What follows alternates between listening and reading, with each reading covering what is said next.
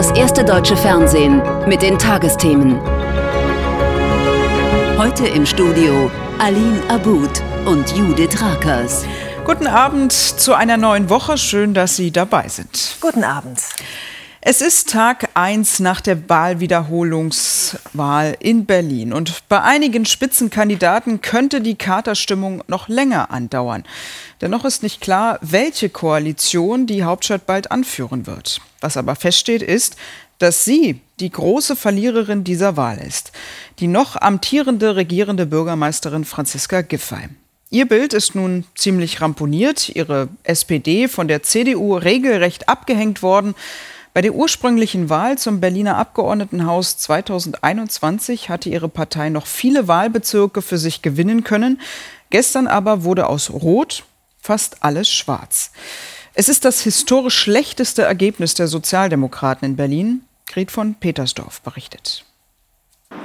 Die Plakate hängen noch. Es ist der Wahlkreis von Franziska Giffey Neukölln 6. Hier hat sie auch noch ihr Direktmandat verloren. Dabei ist es ja ohnehin schon schlimm genug für die Berliner SPD mit dem historisch schlechten Ergebnis. Na warum? Warum? Es hätte etwas mehr geleistet werden können. Ja. Haben Sie da keine Gnade? Ich meine, sie war ja nur ein Jahr sozusagen, hat ja nicht viel Zeit gehabt. Eben. Da ja. haben Sie recht. Das ist auch der, ja. die Meinung meiner Frau. Achso, wir sind unterschiedlicher Meinung. Ja, ja, naja, klar, hat sie keine Zeit für ein Jahr. Ja, kann man nicht viel schaffen, oder? Ja. Und die Zukunft der regierenden Bürgermeisterin Giffey ist nun ungewiss. Bei einem Bündnis mit der CDU wäre die SPD Juniorpartnerin. Aber die Fortsetzung von Rot-Grün-Rot es ist ja jetzt schon schwierig. Den müssen, selbst wenn wir jetzt in dem Bündnis bleiben, die Welt hat sich weitergedreht, wir haben eine andere Lage und wir müssen an bestimmten Punkten wirklich auch für Veränderungen sorgen und für Klarheit sorgen. Und äh, ich wünsche mir, dass wir besonders in den Bereichen Verkehr, Verwaltungsreform, Wohnungsbau, aber auch innere Sicherheit nachschärfen. Und die SPD hat da ja auch ein Druckmittel. Wenn sich die Grünen stur stellen, dann kann man ja immer noch mit der CDU. Die hat jedenfalls zum Gespräch geladen und die SPD nimmt die Einladung an. Der Landesvorstand aber will vor allem schonungslose Analyse. Lag es an der Spitzenkandidatin oder an der ganzen SPD? Wir werden es alles miteinander zu beraten haben. Und da kommt sicherlich alles auf den Tisch. Klar. Auch die Grünen wurden von der CDU zum Gespräch geladen und auch sie nehmen die Einladung an. Gleichzeitig hat sich nichts geändert an der Präferenz, die wir Grünen ja von Anfang an auch genannt haben. Wir möchten gerne das Gespräch, äh, die Koalition mit der SPD und den Linken fortsetzen und werden in den nächsten Tagen insofern sicher auch mit unseren jetzigen Koalitionspartnern Gespräche führen. Und da haben die Grünen ja auch ein Druckmittel. Wenn sich die SPD stur stellt, dann kann man ja immer noch mit der CDU, auch wenn das unwahrscheinlicher ist. Die CDU mit Kai Wegner an der Spitze immerhin deutlicher Wahlsieger, ganz im Gegensatz zu Rot-Grün-Rot. Ein ernsthaft umworbener Partner oder lediglich Spielball rot-grüner Koalitionskonkurrenz. Mein Eindruck ist, dass so langsam aber sicher das Wahlergebnis bei allen ankommt. Das man so ein Wahlergebnis auch erstmal verarbeiten muss. Das gestehe ich jeder Partei zu. Deswegen geben wir denen auch die Zeit, das zu verarbeiten. Und mein Eindruck ist, dass es jetzt schon Bewegung von der einen oder anderen Seite gibt, weil das Wahlergebnis ist klar. Der Besuch im Berliner Landesvorstand triumphal. Der ungewohnte Wahlsieg nach so langer Zeit, er schmeckt süß. 28,2 Prozent, da kann man doch nicht so einfach vorbei an der Berliner CDU. Hier ist die Haltung klar, Wegner muss regierender Bürgermeister werden. So gestärkt die CDU aus der Berliner Wahl hervorgeht, so sehr ist dieses Trio hier mit den Verlusten ihrer Parteien beschäftigt. Das Wahlergebnis dürfte die ohnehin angeschlagene Stimmung in der Ampelkoalition weiter drücken. Auch weil SPD, Grüne und FDP zuletzt in mehreren bundesweiten Umfragen keine Mehrheit mehr hatten. Seit die Liberalen im Bund mitregieren, ist es bereits das zweite Mal, dass sie aus einem Landesparlament fliegen. FDP-Chef Lindner will deshalb jetzt noch mehr das Profil der Partei schärfen. Bedeutet das nun einen neuen Härtetest für die Ampelkoalition? Cosima Gehl. Das war sie, die Anfangseuphorie der Ampel. Mittlerweile längst Ernüchterung bei den Koalitionspartnern, besonders bei der FDP. Es läuft einfach nicht. Der Abwärtstrend bei Landtagswahlen setzt sich fort. Jetzt auch in Berlin Wahlschlappe. Parteichef Lindner hält dennoch an seiner Strategie fest. Profil schärfen.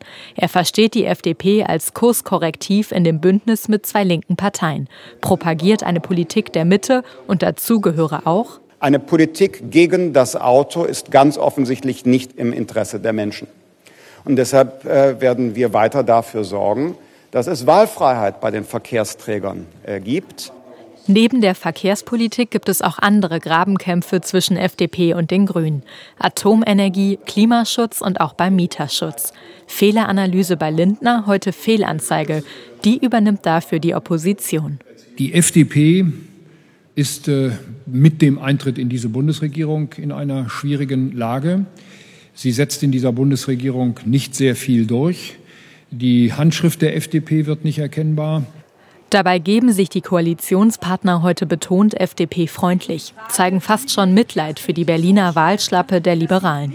Ich habe gestern die Daumen gedrückt und hätte sehr gehofft, dass die FDP reinkommt. Ich hätte mir natürlich gewünscht, dass die FDP den Einzug ins Berliner Abgeordnetenhaus schafft. Es ist leider nicht gelungen. Doch von mehr Rücksicht für den Koalitionspartner wollen sie auf Bundesebene nichts wissen. Die SPD hat es in Juniorpartnerrollen ähm, in der Vergangenheit ja auch schon erlebt, dass vor allem in den ersten äh, Zeiten einer Koalition, äh, wenn man als Juniorpartner mit dabei ist, die Zustimmung verloren geht. Ähm, dann ähm, äh, sozusagen zu rudern und ständig nach Profil, Profil zu rufen, wird nicht helfen, sondern es geht vor allem um die verantwortungsvolle Zusammenarbeit für das Wohl des Landes.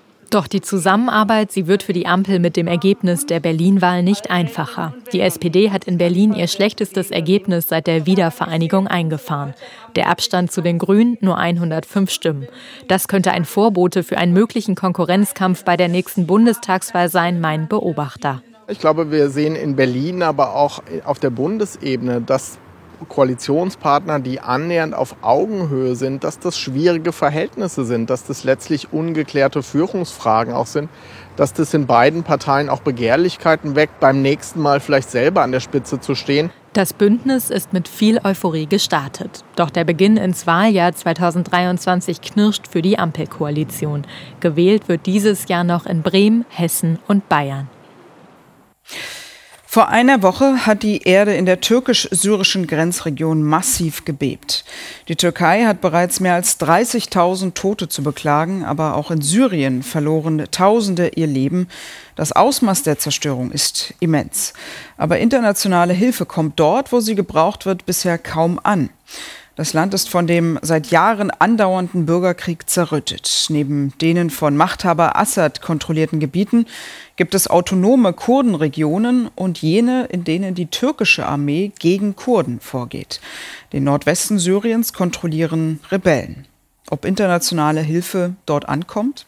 Simon Riesche beginnt seinen Bericht in Idlib. Das Harim-Krankenhaus in der Rebellenregion Idlib.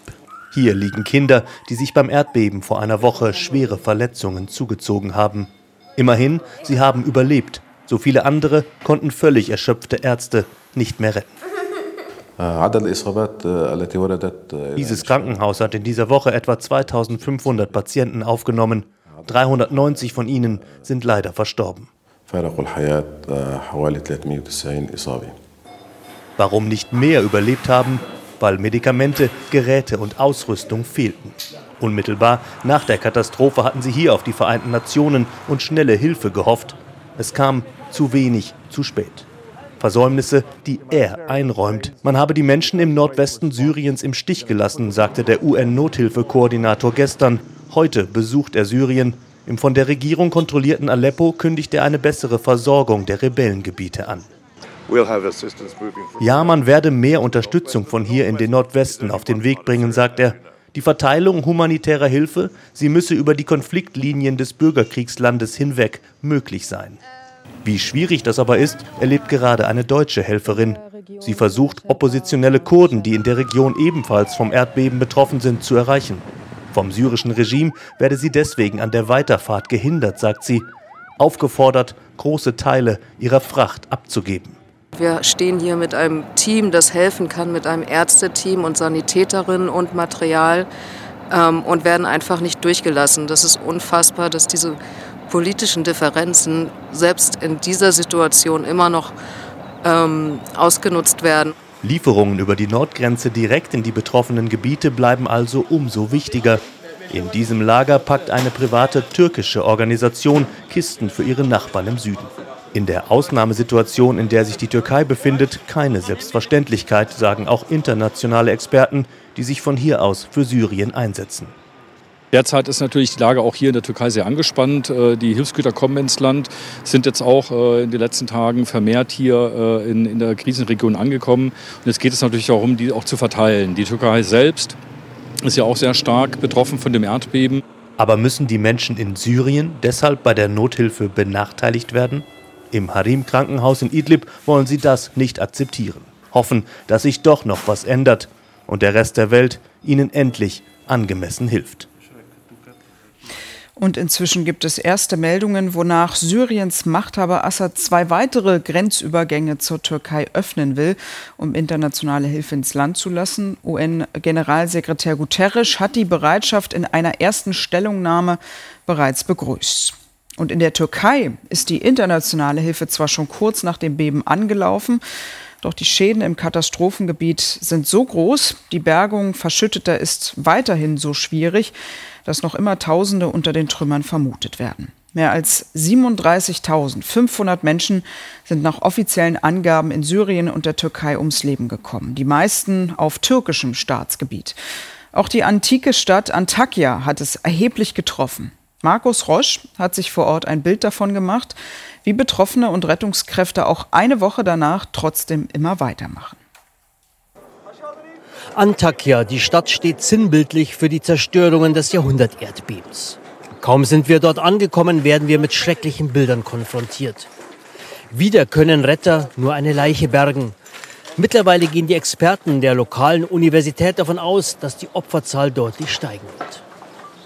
Antakya hatte mal eine berühmte Altstadt mit christlichen, jüdischen, armenischen und muslimischen Gebetshäusern. Hier pulsierte das Leben, weltoffen, liberal. Jetzt ist dort eine Trümmerwüste. Die Straßenzüge sind verwaist. Einsturzgefahr herrscht überall. Viele Menschen wollen nur raus aus der Stadt, wie diese Familie. 47 Angehörige haben sie verloren, sagen sie. Ihr Haus droht nun einzustürzen. Sie wollen nun zu Verwandten weit wegfahren, nur das Nötigste kommt mit. Antakya gibt es nicht mehr. Alles ist weg, auch unsere Geschichte. Doch wie konnten so viele Gebäude einstürzen? In der Altstadt treffen wir zufällig eine Gruppe der Staatsanwaltschaft. Sie untersuchen die Schäden. Ein Interview darf man uns nicht geben. Man zeigt uns aber, wie schlampig gebaut worden ist. Es wurde hier an den Wänden gespart, einfach ans Nebengebäude angebaut. Der Fernseher hängt noch. Die Aufarbeitung der Bausünden dürfte lange dauern. Der Streit beginnt schon jetzt. Die Wut über den Pfusch ist allgegenwärtig. Ein paar Straßenzüge weiter. Die Feuerwehrmänner aus Istanbul legen eine kurze Pause ein. Seit sechs Tagen arbeiten sie Tag und Nacht. Gerade haben sie eine Frau gerettet nach 175 Stunden. Sie zeigen uns das Video, eine kleine Sensation. Es ist eine richtig große Katastrophe und es ist wirklich kein leichter Job. Für manche von uns ist es schon das vierte Erdbeben. Alles sind sehr erfahrene Jungs, aber das hier übertrifft alles. Viele Menschen müssen in Antakya draußen überleben, in Zelten oder auf der Straße. Die Hygienebedingungen sind schlecht und auch wenn die Versorgung mit Lebensmitteln mittlerweile besser klappt, herrscht ja viel Angst und Resignation. Es ist kalt, aber wir versuchen zu überleben. Die Kinder übernachten im Zelt, ich draußen. Wir können uns nicht waschen, wir haben keine Toiletten, alles geschieht draußen. Die Menschen hier sind traumatisiert, oft apathisch, brauchen dringend Hilfe, auch psychologische. Wann die kommt, ungewiss. Und was klar wird, Antakya, die Stadt am Orontes-Fluss, mit ihrer langen Geschichte, wird nie wieder dieselbe sein. Es wird Jahre dauern, bis die Schäden dieser Jahrhundertkatastrophe beseitigt sind. Und Markus Rosch hat Antakya schon wieder verlassen und ist weitergereist ins etwa 200 Kilometer nordwestlich gelegene Adana.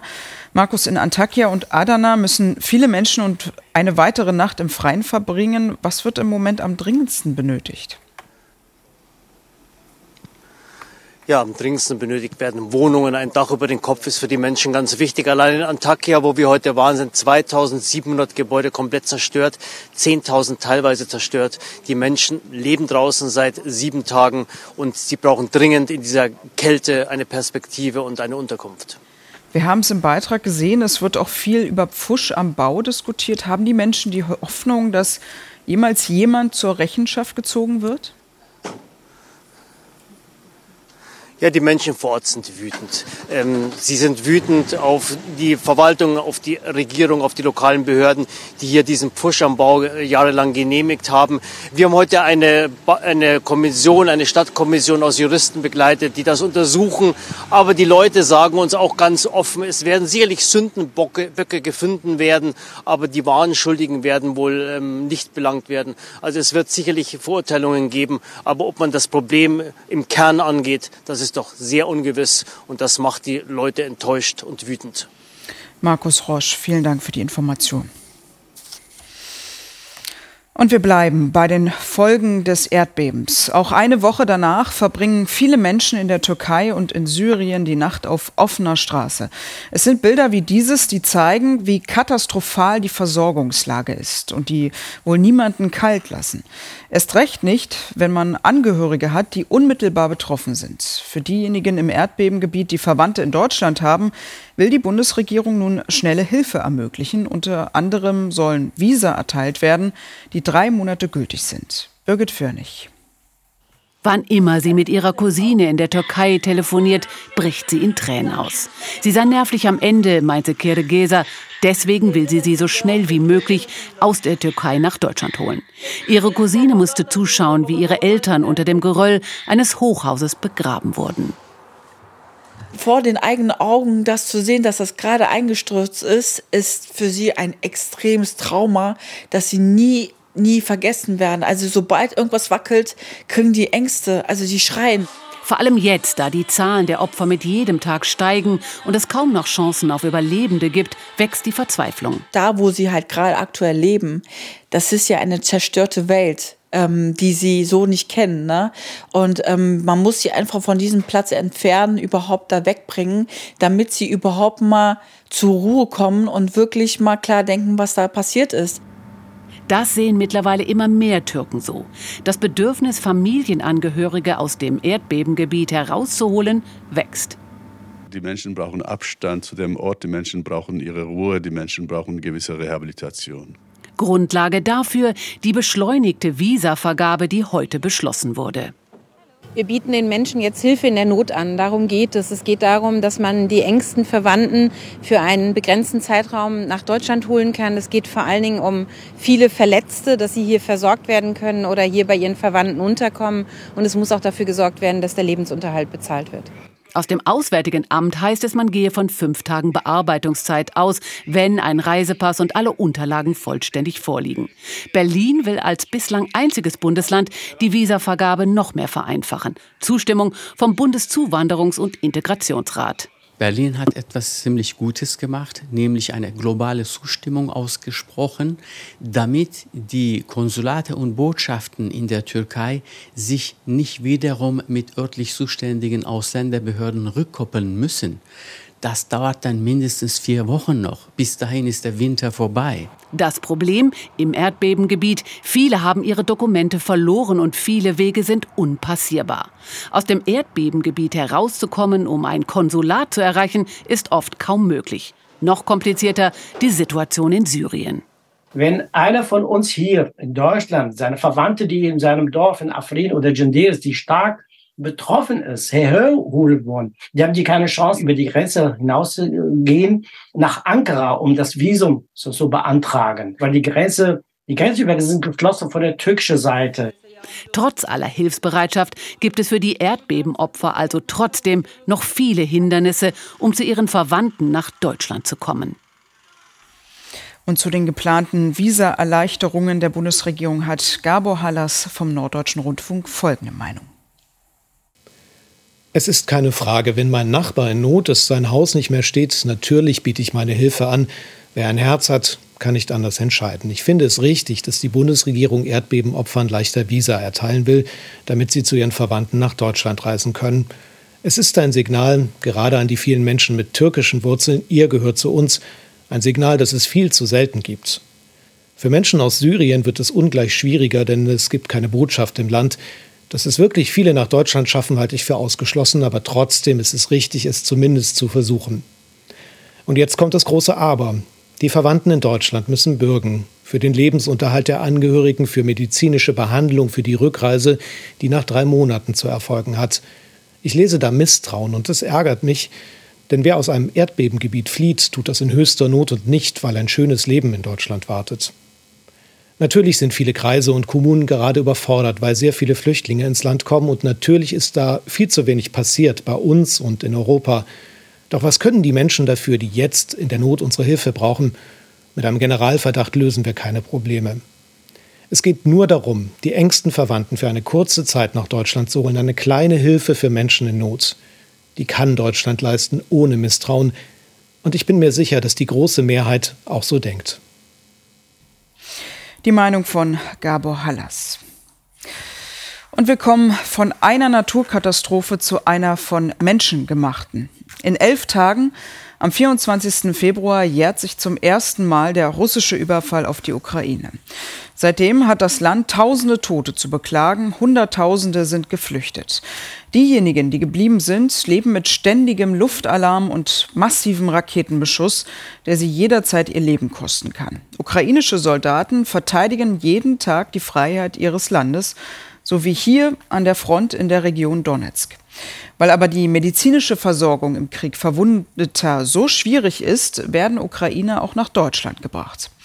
Lennart Bannholzer und Alexandra Bidian waren mittendrin in Hamburg und haben einen von ihnen besucht.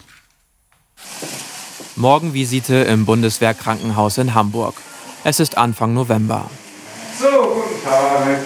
Hierher werden immer wieder Verwundete aus der Ukraine gebracht, wie Evgeny aus Kiew. Er hatte sich gleich am ersten Kriegstag freiwillig als Soldat gemeldet. Jetzt fehlen in seinem Schienbein 15 cm Knochen. Der Feind hat angefangen zu schießen. Wir haben einige von ihnen getötet. Dann hatten wir keine Munition mehr. Und dann habe ich noch meinen Kameraden zugerufen, geht in Deckung. Aber für mich war es zu spät. Ich wurde von einer Granate getroffen Прилетела мина, которая меня ждала. Das war im Juni. Ob sein Bein zu retten ist, unklar. Es ist mit einem Keim infiziert. Jewgeni kann nur warten. Manchmal kommt Besuch. Freiwillige vom Verein Feine Ukraine. Sie kommen selbst von dort, leben aber schon länger in Deutschland und setzen sich in Hamburg für Geflüchtete und Kriegsverletzte ein.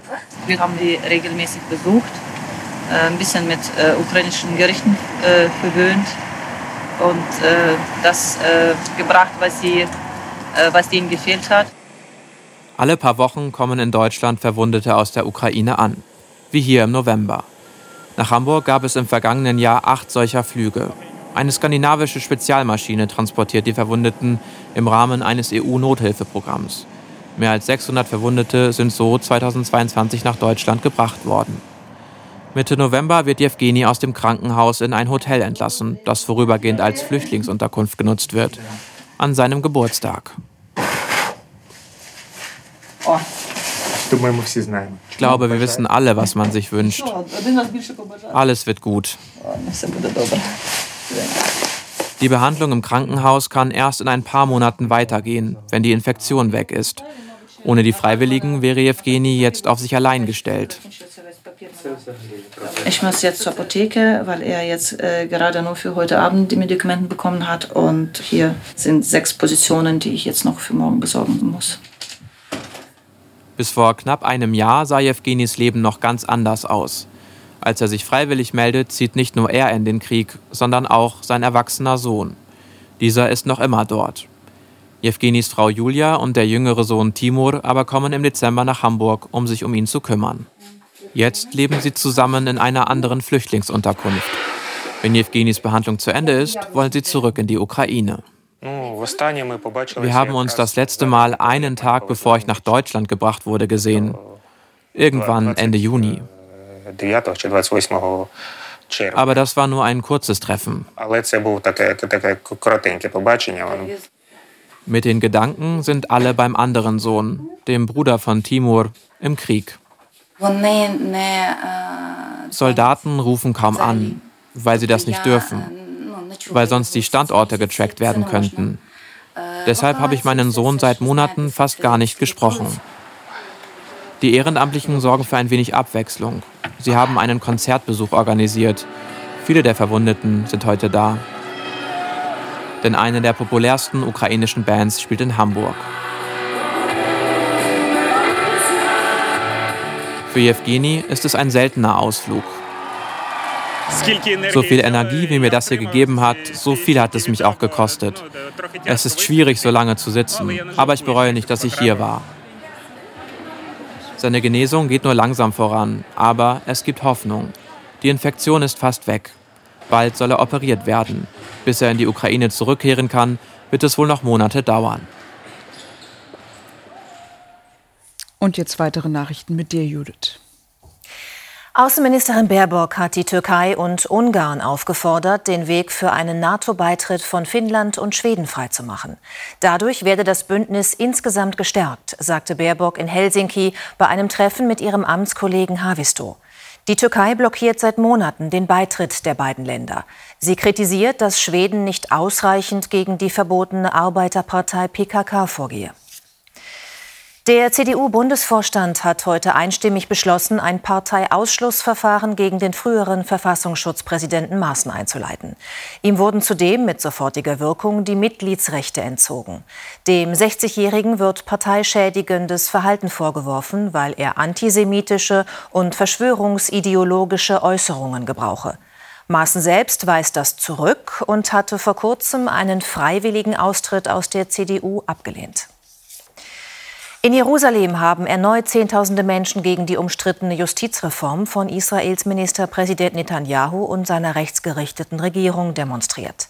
Anlass war die Beratung der ersten Reformentwürfe im Verfassungsausschuss des israelischen Parlaments.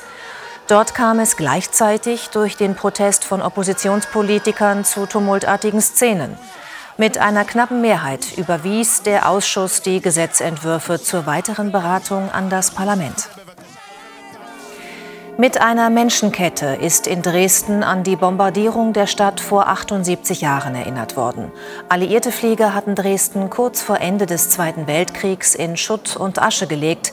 Bis zu 25.000 Menschen starben. Zudem gab es am Abend Kundgebungen rechter Gruppen und linke Gegendemonstrationen. Dabei soll es Ausschreitungen und Festnahmen gegeben haben. Die Wirtschaft in der Eurozone entwickelt sich nach einer Prognose der EU-Kommission besser als gedacht. Eine Rezession werde in diesem Jahr knapp vermieden, das Wachstum aber nur sehr gering ausfallen. Mehr dazu von Markus Görne. Plus 0,2 Prozent statt eines Minus von 0,6 Prozent im Jahr 2023. Das ist der Kern der Botschaft aus Brüssel. Keine Rezession, ein sehr kleines Wachstum, aber ein Wachstum. Und das nicht nur für Deutschland, sondern auch für die Eurozone. Da fällt das Plus mit 0,9 Prozent sogar noch etwas optimistischer aus. Der Hauptgrund dafür, dass das Schreckgespenst einer Rezession vorbeizieht, liegt an der Disziplin.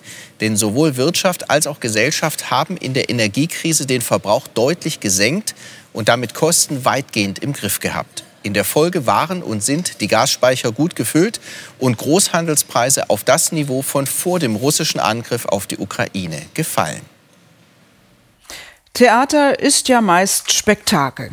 Ein Ort, der Zuschauer mit den Gezeigten in seinen Bann zieht. Aber was am Samstag im Foyer des Staatstheaters Hannover passiert ist, das gab es wohl bisher nicht einmal auf einer Bühne zu sehen. In den Hauptrollen der Inhalt eines solchen Tütchens, eine Theaterkritikerin und ein offenbar gekränkter Ballettdirektor. Weil ihm ihre Kritik eines Stückes, das er choreografiert hat, ganz offensichtlich nicht gefallen hat, beschmierte er die Journalistin mit dem Kot seines Dackels. David Röhmheld. Um diese Inszenierung geht es. Den Ballettabend in the Dutch Mountains. 70 Minuten Tanztheater, das die Kritikerin der FAZ eine Blamage und eine Frechheit nennt. Deutliche Worte, die den Choreografen Marco Göke offenbar veranlassen, der Journalistin den Kot seines Dackels ins Gesicht zu schmieren. Das Staatstheater Hannover suspendiert den Ballettdirektor heute mit sofortiger Wirkung. Und einer der Herausgeber der FAZ verurteilt den Angriff auf seine Kritikerin scharf. Es ist ungeheuerlich, auch in der Niedrigkeit. Es ist ja auch einfach ganz ekelhaft. Also Hundekot aus der Tasche zu ziehen und mit jemandem damit zu traktieren, das ist ja einfach widerwärtig. Mehr als nur empört ist die betroffene Kritikerin selbst. Sie erstattet Anzeige gegen den 50-jährigen Ballettchef, der sich offenbar vor allem an Stellen wie dieser in ihrer Kritik stört. Man wird beim Zuschauen abwechselnd irre und von Langeweile umgebracht. Göke selbst ärgert sich offenbar schon länger über die Journalistin. Seine Erklärung am Nachmittag? Das Symbol ist, dass sie mich auch jahrelang mit Scheiße beworfen hat. Das war absolut aus dem Affekt. Die Mittel waren nicht richtig, die ich gewählt habe. Äh, aber in dem Moment gab es keine anderen Mittel. Im eigenen Theater hat der Choreograf seit heute Hausverbot. Das Verhältnis zwischen Kunstschaffenden und ihren Kritikern sei ohnehin oft schwierig, so Kulturjournalisten weil sie ihre Arbeit aus sich selbst schöpfen. Also, äh, und ähm, de deswegen ist, wenn man jetzt sagt, dein Werk gefällt mir nicht, vielleicht vereinfacht gesagt, sagt man auch ein bisschen, du gefällst mir nicht. Und es ist, also man kann es sehr schnell sehr persönlich nehmen und natürlich ist das unangenehm manchmal. Herablassende Äußerungen gegenüber Kritikern kommen laut FAZ vor. Dass die Situation so eskaliert, bleibe aber die Ausnahme. Das sind Einzelfälle, das sind hässliche Einzelfälle. Und, und damit können wir ja umgekehrt auch leben. Also wenn jemand uns kritisiert und sagt, das taugt nichts, was ihr macht oder ihr habt keine Ahnung, so gängige Vorwürfe, ähm, dann äh, ziehen wir ja auch nicht gleich äh, blank und, und, und, und, und werden, werden aggressiv. Die Polizei ermittelt wegen Körperverletzung und Beleidigung. Das Staatstheater Hannover wartet auf eine Entschuldigung und behält sich weitere Schritte vor. Und zum Schluss noch der Blick aufs Wetter. Carsten, macht das auch so ein Theater? Nun, beim Wetter ist zurzeit alles dabei, von grau bis blau. Aber die schönen Bilder sind natürlich die, die das Blau und vor allem das gelbe Sonnenlicht liefern. Und ein solches Foto haben wir von heute Abend vom Sonnenuntergang von der Ostseeküste. Und zwar sehen wir hier den Weststrand der Halbinsel Dars. Und warum konnte es hier so wolkenlos sein? Weil wir eben es aktuell mit einer Hochdruckwetterlage zu tun haben. Und die bietet es eben wirklich 0 oder 100. Also entweder 0% Sonnenschein oder 100%. Wir sehen zum Beispiel hochnebelartige Bewölkung im gesamten Nordosten Deutschlands. Im Westen hingegen viel Sonnenschein. Und wir sehen auch, die sonnenbeschienenen Alpen. Besser gesagt, das, was wir hier sehen, das ist die Schneebedeckung. Und da gehen wir mal rauf Richtung Schweiz. Das sieht ja wirklich nach Tiefschnee in den Bergen aus, aber das täuscht. Denn die aktuelle Schneehöhe in den Skigebieten in der Schweiz liegt zum Beispiel bei nur 20 bis 80 Zentimeter. Und wir haben Mitte Februar. Das müsste deutlich mehr sein.